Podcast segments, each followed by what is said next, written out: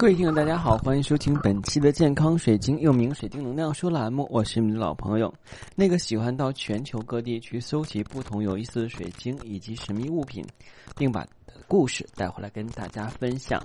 高级珠宝鉴定师、水晶使用指导师、水晶猎人子墨，欢迎收听我们本期的节目。嗯，现在呢流行上网课，当然大家动手能力跟学习能力越来越强了，因为我们回到了远古时代。远古时代是什么时代？就是只能，呃，在山洞里边去学习，不去太远的地方，因为外边有怪兽。嗯，那现在我们一样是不能出去，因为外边有病毒啊。但是不会阻止我们人类的进步以及社会的发展，以及我们知识的储备啊。我们现在出不去，是为了将来更好的去发挥自己的天赋跟才能。所以现在我们要养精蓄锐，去学到更多的知识。有一天我们会用到的。因为我们中国人讲句俗话叫“技不压身”，不过有些知识可能这辈子我是用不到。嗯，我就觉得昨天突然有感觉，就是我从小到大就五音不全，这可能源于我对体育不 对这个音乐课的讨厌，当然体育课也不喜欢啊。嗯，所以我。在跟朋友聊天的时候、交往的时候，最怕的是什么？去 KTV，因为我真的不知道唱什么歌曲。第一呢，就是说因为五音不全；第二呢，对于歌曲的这种喜爱，好像没有其他人那么执着。什么听个歌呀，然后跟着哼个曲儿啊，好像不会出现在我身上。我小的时候就是喜欢看各种离奇的事情、神话传说。我家里边的故事非常多，各种神话传说，从我们中国的古代到俄罗斯。美国、日本，呃，还有就是古埃及、古希腊，呃，嗯，巴比伦啊，嗯，还有亚特兰蒂斯、利姆里亚，就是各种的这些文明古国，都会有一些书籍，然后我去找到以后来读，然后我会天马行空的把这些认为是真实的。那个时候，很多人认为我是与众不同的，到现在我也是啊。嗯，我希望我讲课的时候能够给大家穿插一些人生经历跟小故事。我不希望我成为一个我讨厌的老师，就是上来以后拿一本书然后念，啊，这个东西念 A，那个念 B，这个念 C，大家跟我一起读 A B C。我相信所有能够听故事节目的人也都是成年人，都不是小孩儿但是我们都有一个梦，都是曾经对珠宝、对神秘学、对漂亮的食物感兴趣的这个梦。那我就帮你去实现你的梦想，去讲解这些东西到底是如何发挥作用的，以及他们的一些物理性常识。今天要跟大家分享的内容呢，可能更加官方一点，就是半宝石到底是什么宝石啊？宝石向来是世界上最美丽、最恒久、最稀有的物质代名词，而宝石界中的钻石是大众所熟知的一种，彩色宝石则是后起之秀。逐渐被越来越多人了解，并且备受追捧。在传统观念中，宝石仅只是概念中的天然珠宝玉石，即自然界产出、具有色彩瑰丽、晶莹剔透、坚久耐用，并且稀少可以雕磨、打呃雕刻、打磨成首饰跟工艺品的矿物、岩石以及有机材料。在宝石学中呢，我们的宝石一般会分成为贵宝石以及半宝石两大门类。贵宝石呢包括四种：钻石、红蓝宝石、祖母绿。而宝石业界呢，大家习惯把世界五大宝石啊，就是钻石、红蓝宝石、祖母绿跟金绿猫眼以及翡翠以为以及以外的这个宝石级的矿物，称为是半宝石啊。刚才可能说的不太清楚，嗯，就是像翡翠以外的宝石的话呢，统称为半宝石，也就是我们的水晶可以称为是半宝石。很多人可能感到好奇，半宝石这个名词到底是由何而来？事实上，半宝石呢，它翻译是英文啊，英文来源啊是 “precious pre-precious stones” 啊，我的英文不是很好啊，反正就是意为是半珍贵的宝石。应该理解成为是次珍贵的宝石，相对于贵重的宝石来讲的话呢，它就是品级低一档的，也就是我们讲的中档宝石。我们看今天的图片，今天图片的话呢，有琳琅满目的各种的切割面的宝石，大家能够看看有什么自己认识的。绿色的是什么呀？祖母绿。黄色的那个不是黄水晶，那是黄钻啊，紫色的是紫水晶啊，然后有点淡粉色的那个是什么呀？是摩根石啊，蛋面的那是海蓝宝石，啊，有颜色过度渐进的是碧玺，嗯，还有一个蛋面的有点就是像彩蛋一样的那个是什么？那是啊，那是欧呃不是欧泊，那是，嗯，我看对，那是欧泊，嗯，彩欧泊，只不过它这个图片可能看的不太清楚。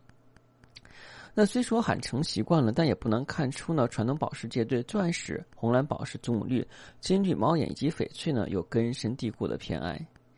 当然呢，如今半宝石风靡全球，已经超过了业内人士的想象。而半宝石这个词儿已经不再有贬义，而回归了正名。根据外媒统计，近年来受到欢迎的半宝石有尖晶石、石榴石、欧泊、橄榄石、紫水晶、蓝色托帕以及绿松石等等。对于很多初学宝石来讲，第一次听到半宝石的名称上，会认为是这个什么呢？被啊戴在这个冠上“宝石”一词的话呢，是真的；而弄上半宝石的话就是假的。所以我们要经过澄清，半宝石其实也是一种非常好的晶石啊。一种的话呢是宝石，另外一种的话呢可能就是合成的宝石。但这种的话呢，是属于地地道道假半宝石。我们说的是真半宝石。我们之所以叫健康水晶，是因为水晶的门类涵盖比较广，它涵盖了地球上所有我们能够可知的一些载体。而水晶的话呢，我们要称为宝石，可能就要狭隘了。那你说其他东西可能就不是。我们经常讲摩洛哥头石膏啊，我们讲沙漠玫瑰，它根本构不成宝石的级别。例如我们看起来非常漂亮的火欧泊，如果放下呢？出放大起来的话，其侧面或者反面仅有薄薄的一层为天然欧泊，这种的话呢是通常与其他材料拼合而成的，那这种也可以称为是半宝石。所以大家呢在选购日常宝石的时候呢，如果被介绍为半宝石的时候，千万要提高警惕，啊，向商家确认到底是中档宝石还是合成宝石。如果是最稳妥的办法呢，就是看看宝石鉴定证书，避免被骗。当然，宝石鉴定证书也是可以作假的啊，嗯。总的来说的话呢，选择宝石啊，一定要选择就是你相信的，而且更重要一点的话，想选择你适合你自己的。我之前的话呢，今天有一个有一个粉丝加我，他跟我问一个问题，他说：“老师，是不是所有不同的水晶都有不同的属性，针对不同的人戴？”我说可以这样去理解，但是的话也未必啊。为什么？就相当于我们中国人是讲五行八。八卦的啊，就是八字。但是你去随便拽出来一个人，你问他你是什么属性的命，他不知道，但是他可能会知道他是什么星座的，因为星座比较好理解。但是反而我们老祖宗东西大家忘的差不多了。那如果这个人每天要看老黄历去生活的话，那他有的时候就会执迷不前。嗯，他可能看老黄历说今天不宜出门，但是他还出门了，确实遇到一些不愉快的事情，但是他没有往那边想。也就过去了。但是有些人是看老皇帝的，所以他就会觉得，哎，这个诸事不宜的话，我就要避免一点。那我们的晶石也是这样的。如果你不懂它的功效的话呢，你带到身上去，它也不会发生太大的变化，因为你只是把它当做装饰品。就好比方说，嗯，你有辆汽车，你不会开啊，虽然汽车是属于你的。但是你只能是把它当做你身炫耀身家的这个标志啊！我家里边有辆平治啊，虽然我不开，我也不会开，但是那个平治好贵啊，那是一百二十万买的啊，就会有这些的人啊。我记得以前听过一个非常有趣的事儿，但是真事儿，说，嗯，现在生活富裕了，然后有些农村的地方的话，有些人也会家家户户买汽车，有些人真的是开车有用啊。这个去采购物资呀，或卖货呀，有些家里边的话呢，觉得别人家也有，然后他们就买了。买了以后呢，他不会开，但总觉得的话，就是这个车呀，就像地里的庄稼一样，隔长不短的话呢，得推出来晒晒。所谓的晒有两个意思，意思的话呢，让它见见光啊，不能老让它那个布子遮着它。第二的晒呢，就是说，哎，让别人知道我们家有车。所以这一家四口呢，每次是把车推出去。然后呢，晒会儿太阳，再把它推回院子里边去，因为它不会开车啊。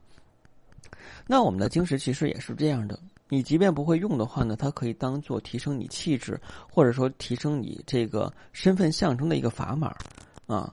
所以的话呢，你可以不用去考虑它到底是属于什么样属性的。再举例子来讲，我们讲很多人穿衣服的话，应该是按照色彩搭配或五行来讲。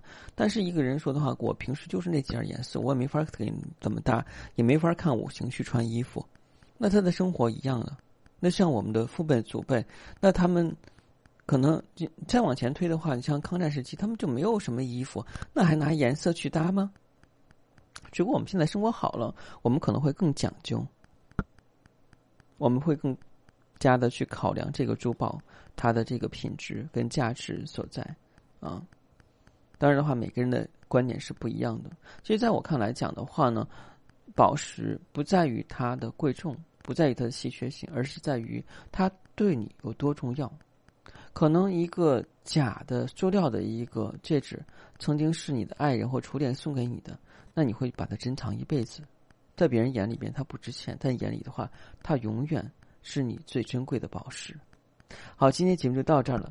如果你想选购天然水晶或神秘物品，望加的私信。每期音频节目中的文字介绍里，的英文名 L G R X C 九八六，加我的时候请备注“水晶听友”，要不通过。